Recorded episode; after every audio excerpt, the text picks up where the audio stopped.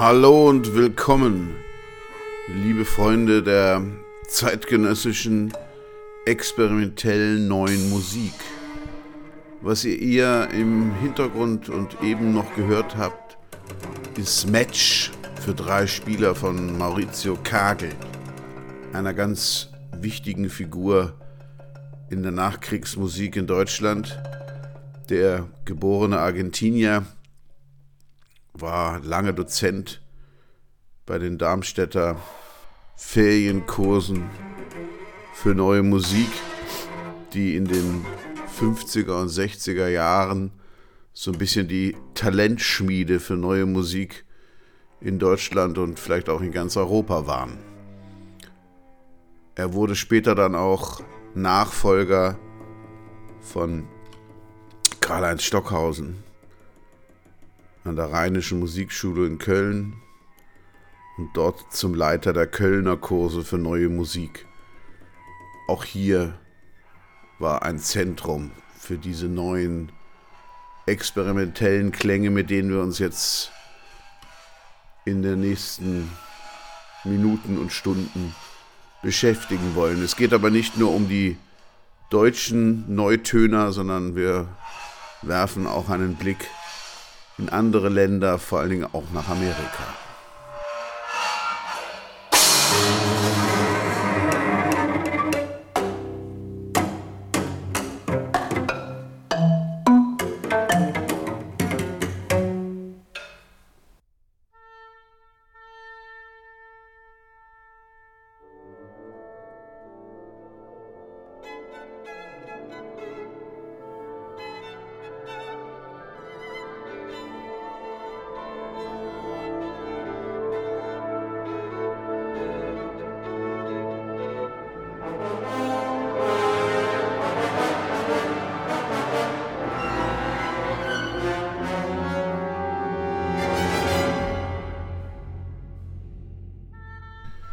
Was ihr hier hört, ist Tuning Up von Edgar Varese.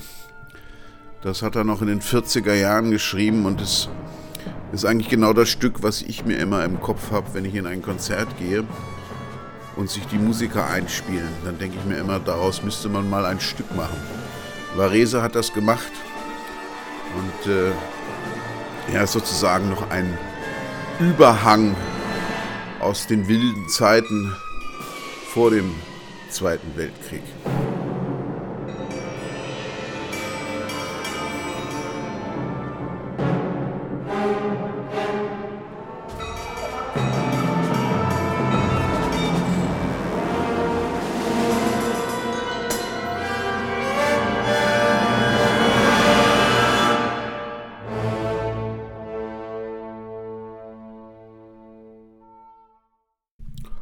Insbesondere in Europa stellte der Zweite Weltkrieg eine große Zäsur dar.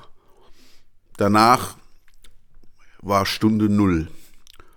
Auch ästhetisch wollte man wieder ganz neu anfangen und berief sich dabei allerdings auf die zu der Zeit fast schon in Vergessenheit geratene Zweite Wiener Schule.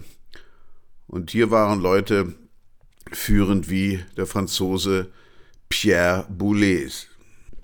Er gehörte ab Mitte der 50er Jahre neben Karl-Heinz Stockhausen und Luigi Nono zu den führenden Vertretern der musikalischen Avantgarde, insbesondere der seriellen Musik, die sich eben auf die Zwölfton-Dodekaphonie von Schönberg berief. Seine erste Komposition die der vor allen Dingen in jungen Jahren sehr selbstkritische Pierre Boulez dann auch später gelten ließ, waren seine Douze Notation für Klavier. Das sind zwölf Stücke, die zusammen etwa zehn Minuten dauern und bei jedem Stück, jedes Stück besteht aus zwölf Takten die in der Tradition Olivier Messiaens sehr unregelmäßig gebaut sind. Und man hört auch ganz deutliche Anklänge an Schönbergs Zwölftonmusik.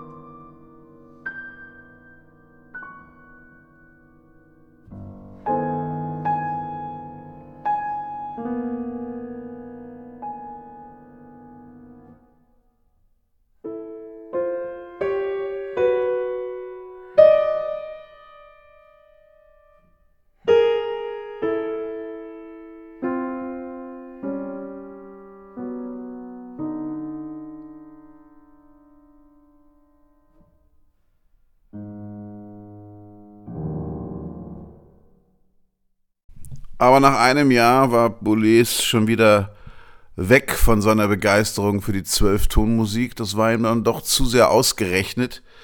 Und er beschäftigte sich lieber mit Anton Webern, mit dessen Verdichtungen.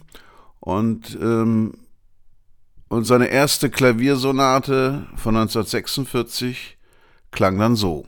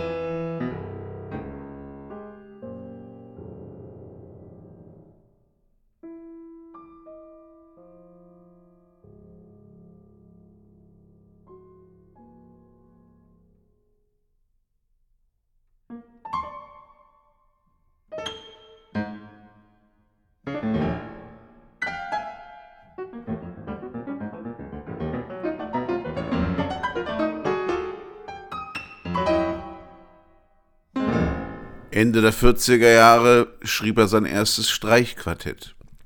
hier in der überarbeiteten Version von 1962.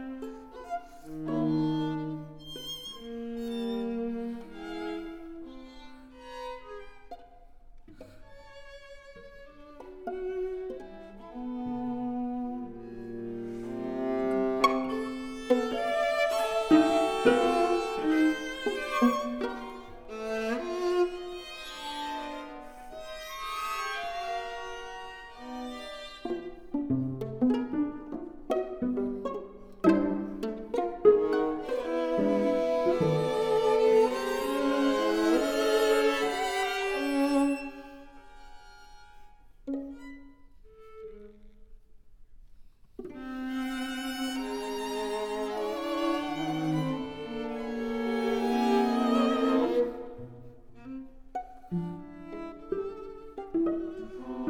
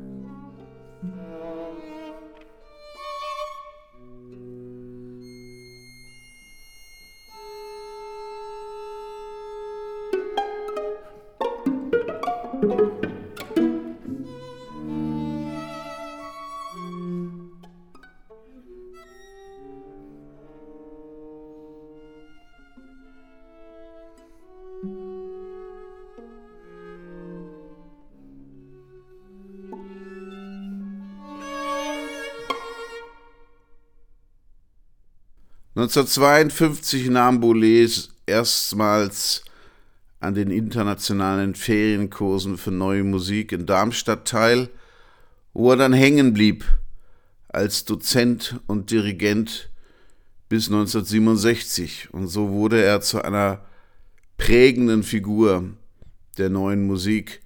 Später war er dann auch bei den Donau-Eschinger, beim Donau-Eschinger Festival der neuen Musik eine wichtige Figur und er stand für die harte Schule, für die serielle Musik, für die Tradition der zweiten Wiener Schule und Mitte der 70er klang seine Musik so.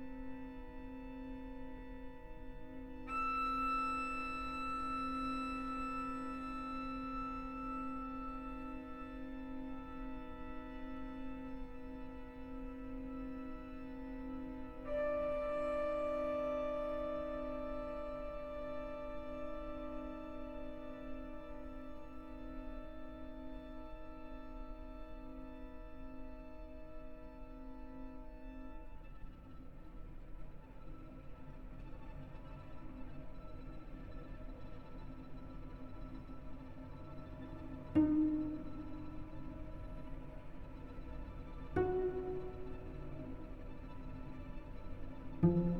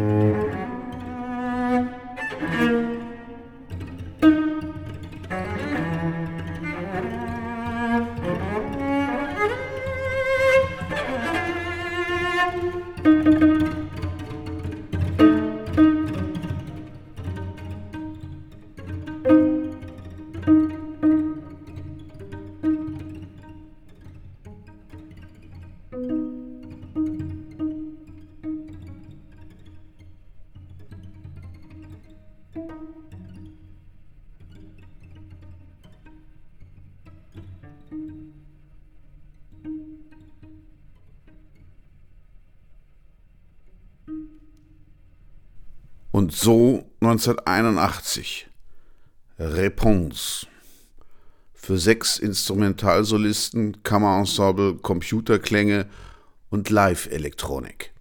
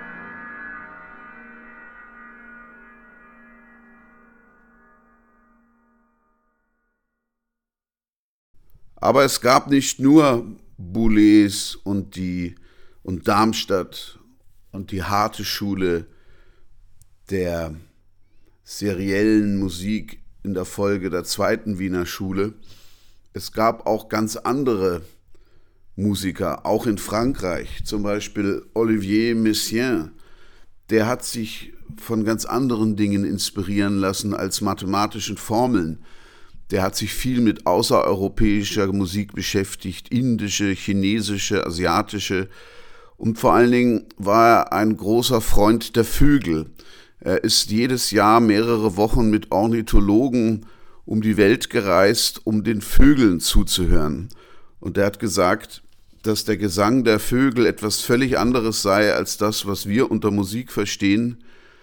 Er schrieb, die Vögel sind meine ersten und größten Lehrer gewesen. Ich habe ihre Schule nie verlassen. Jedes Jahr verbringe ich zwei Wochen in der Gesellschaft eines Ornithologen, der mich in ihre Gewohnheiten einführt. Die Vögel singen immer in einem bestimmten Modus. Sie kennen das Intervall der Oktave nicht. Ihre melodischen Linien erinnern oft an die Wendungen des gregorianischen Gesanges. Ihre Rhythmen sind von unendlicher Kompliziertheit und Mannigfaltigkeit, aber immer von vollkommener Genauigkeit und Klarheit. Und er hat mehrere Stücke geschrieben, in denen er versucht, diese Art der Vögel zu singen, musikalisch nachzuarbeiten. Und da gibt es zum Beispiel das Stück Le Reviel des, des Osieux, boah, ich kann kein Französisch, für Klavier und Orchester. Und ähm, das heißt übersetzt das Erwachen der Vögel von 1953. Und ähm, er hat das selbst so erläutert, den Anfang, den wir jetzt gleich hören werden. Mitternacht, Solo der Nachtigall in Form der einleitenden Klavierkandenz. Zwei andere Nachtigallen wetteifern mit der ersten, auch dargestellt vom Klavier. Große Stille einige nächtlichen Stimmen, der Steinkauz, erste Violine, der Wendehals, Klavier, der Seidenrohrsänger, kleine Klarinette, die Heidelerche, kleine Flöte und die Nachtschwalbe, Streichinstrumente und so weiter und so fort. Hören wir mal rein. Das Stück ist am Anfang sehr befremdlich, wenn man das zum ersten Mal hört, aber ich kann euch versichern, ich habe es jetzt mehrfach hintereinander gehört, es wird durch öfteres Hören immer normaler, immer natürlicher und immer harmonischer, wie der Vogelgesang.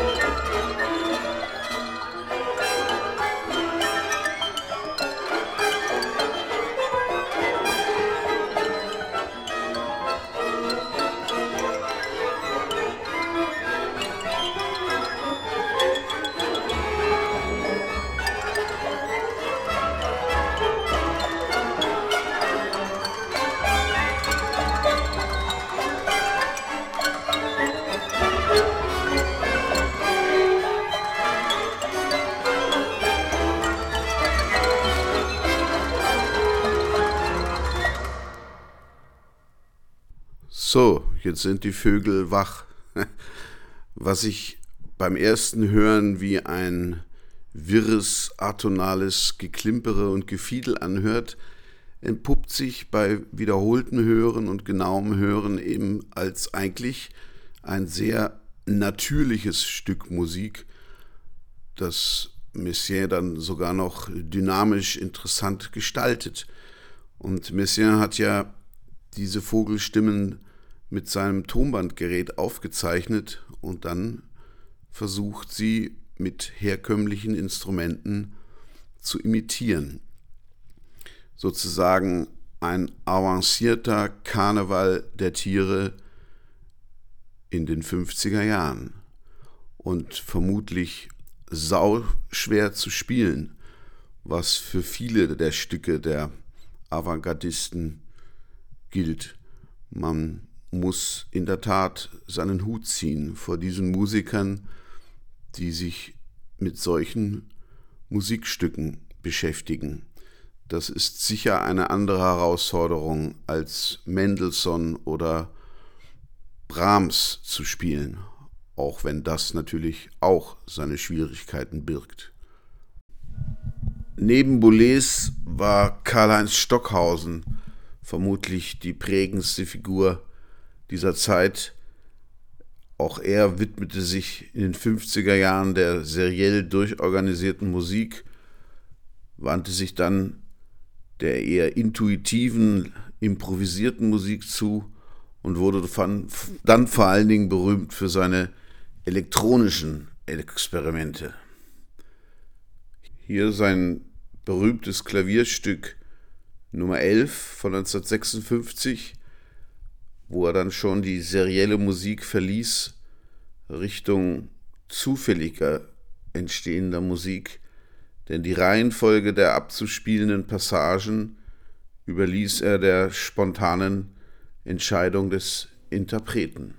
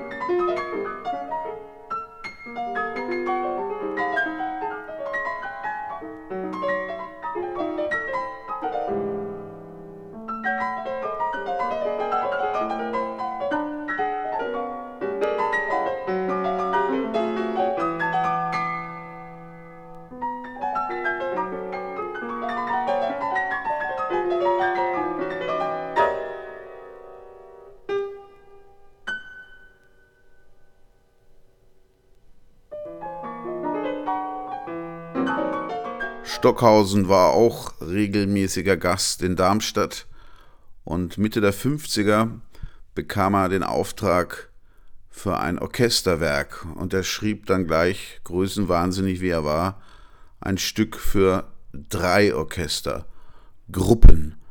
Und das gilt als eines der bedeutendsten modernen Stücke des 20. Jahrhunderts.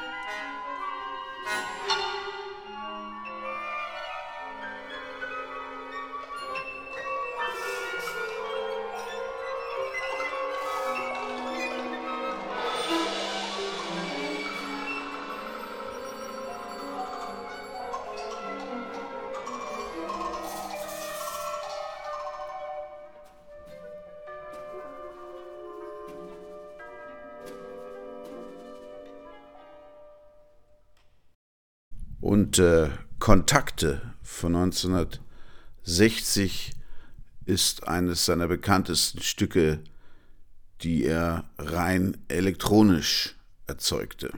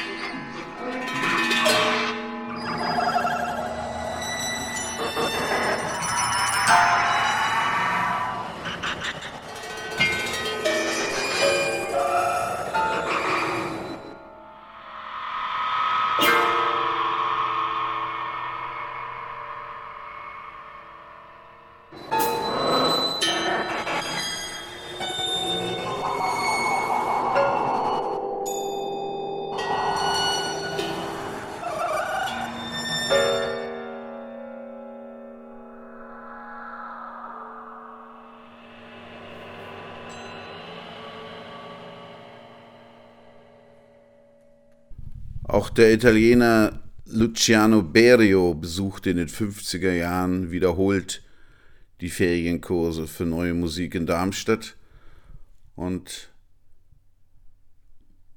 führte da 1956 sein Streichquartett auf.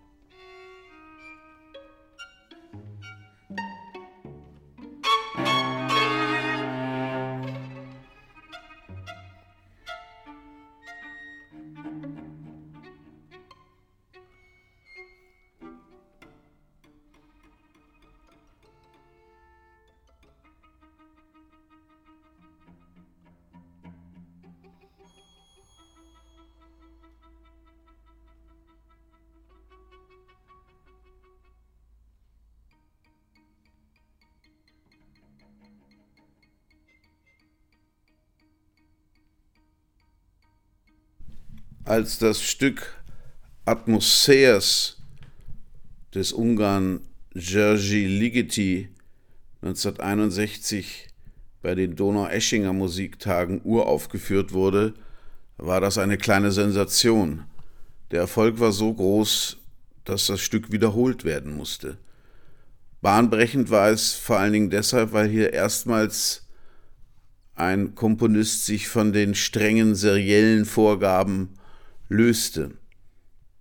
Im Programmheft schrieb Ligeti, in Atmosphärs versuchte ich, das strukturelle kompositorische Denken, das das motivisch-thematische ablöste, zu überwinden und dadurch eine neue Formvorstellung zu verwirklichen. In dieser musikalischen Form gibt es keine Ereignisse, sondern nur Zustände, keine Konturen und Gestalten, sondern nur den unbevölkerten imaginären musikalischen Raum und die Klangfarben, die eigentlichen Träger der Form werden von den musikalischen Gestalten gelöst zu Eigenwerten. Man kann auch von Clustern sprechen.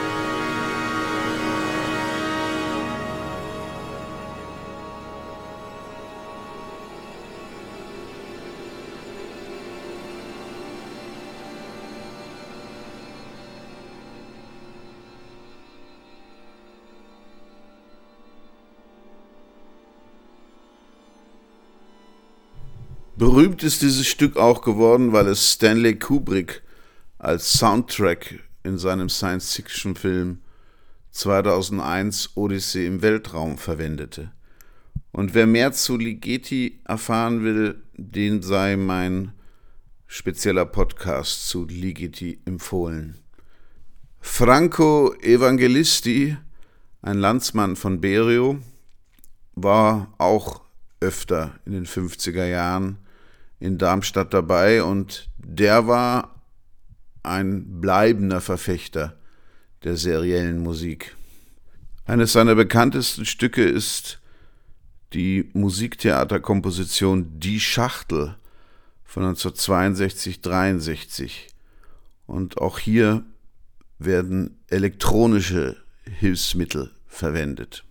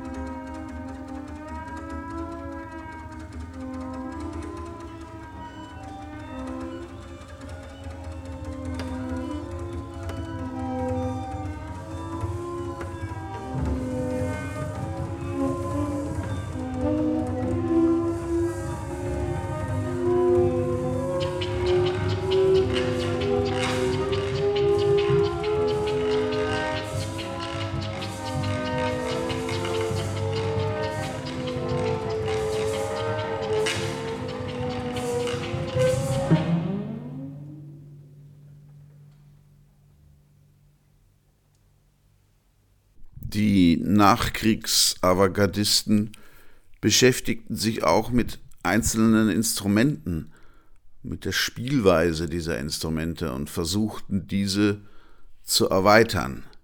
Zum Beispiel Luciano Berio in seinen Stücken Sequenza, wo jedes Stück ein anderes Instrument featured. Hier zum Beispiel die Posaune.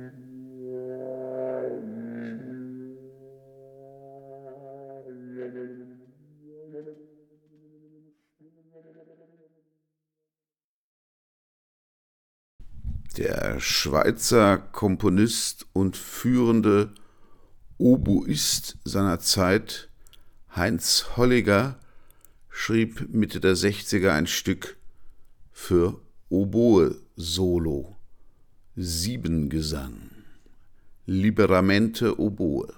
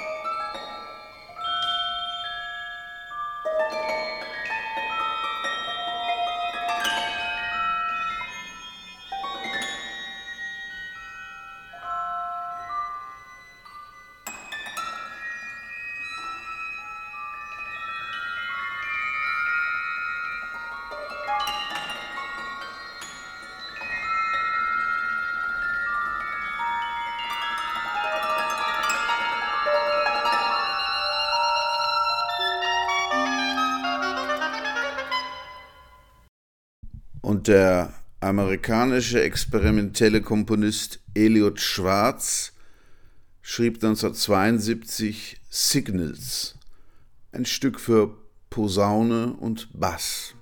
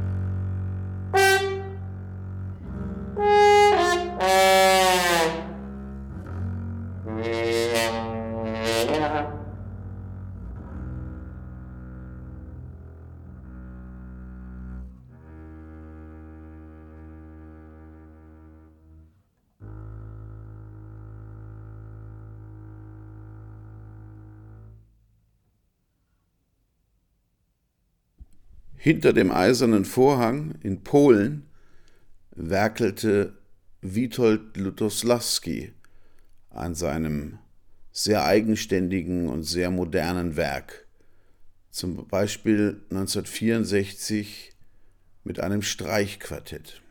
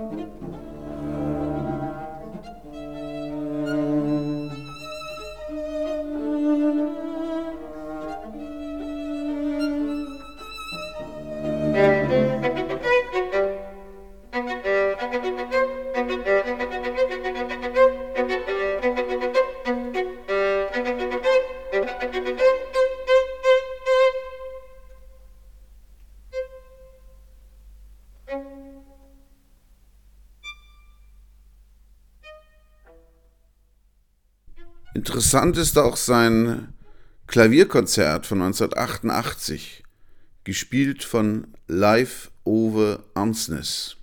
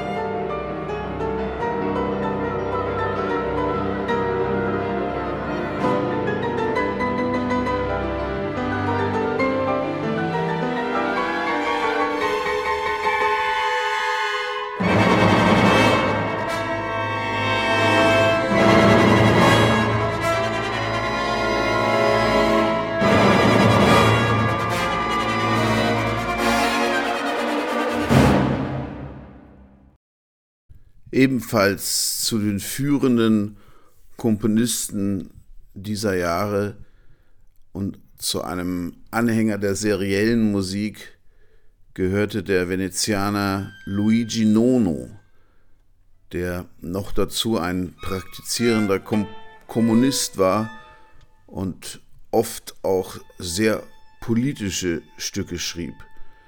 Sein bekanntestes Werk ist vielleicht Fragmente Stille an Diotima, eine Art Streichquartett.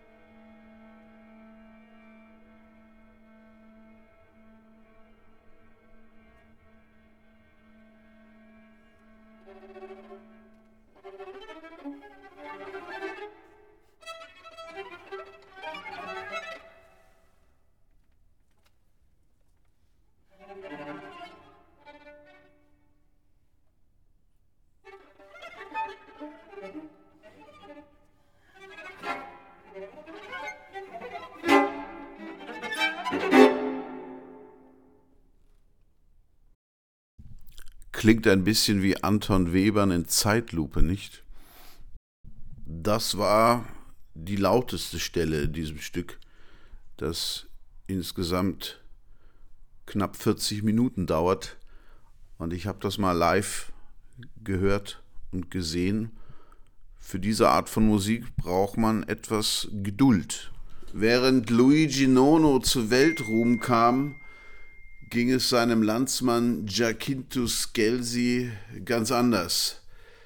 Der wurde erst in den 80er Jahren sozusagen wiederentdeckt von allen, die keine Lust mehr auf die harte Schule von Pierre Boulez hatten und so als Komponist einer anderen Avantgarde gefeiert, die man dann wahrscheinlich postmodern nennen muss. Dazu wird es eine weitere Folge geben. Scelsi war Adeliger, konnte sich ein Dandy-Leben leisten, hatte Kontakt als junger Mann zu Arnold Schönbergs zweiter Wiener Schule, von der er sich dann aber auch abwendete und ganz eigene Musik machte, auch sich mit ähm, Vierteltönen und so was beschäftigte und äh, ganz wunderbare Streichmusik schrieb.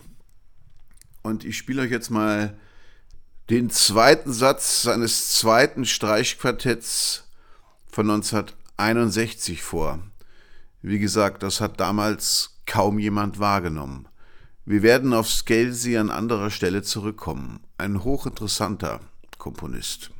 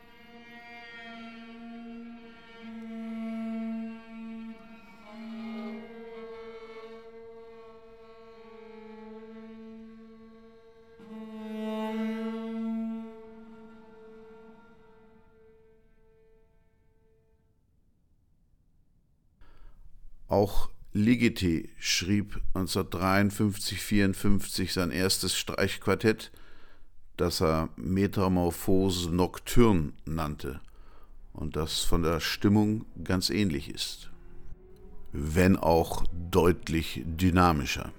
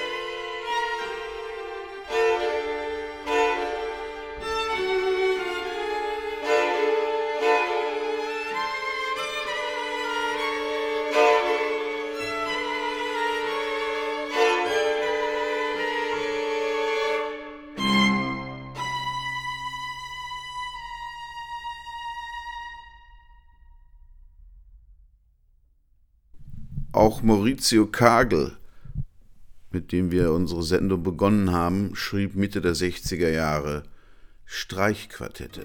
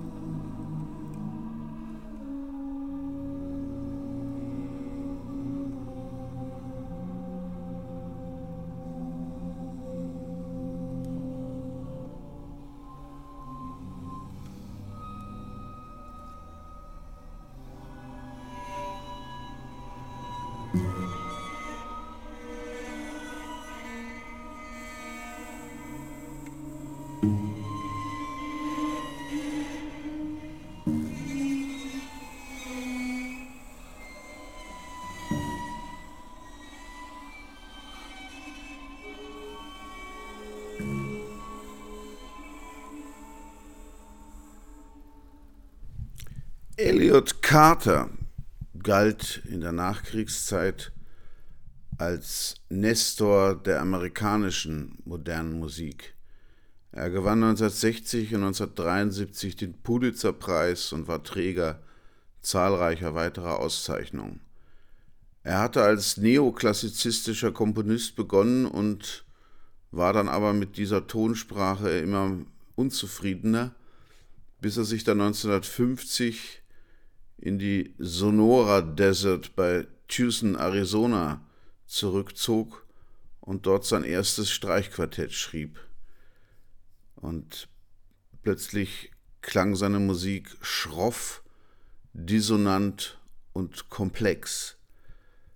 Den einzelnen Instrumenten werden vorher bestimmte Intervalle, Gesten und rhythmische Proportionen, zum Beispiel Triolen, Quintolen oder Septolen zugeordnet. Am besten ist diese Technik in seinem dritten Streichquartett zu beobachten. Die Spieler sind in zwei Duos unterteilt, Violine 1 und Cello, Violine 2 und Viola, die weit voneinander getrennt gleichzeitig unterschiedliche Sätze spielen.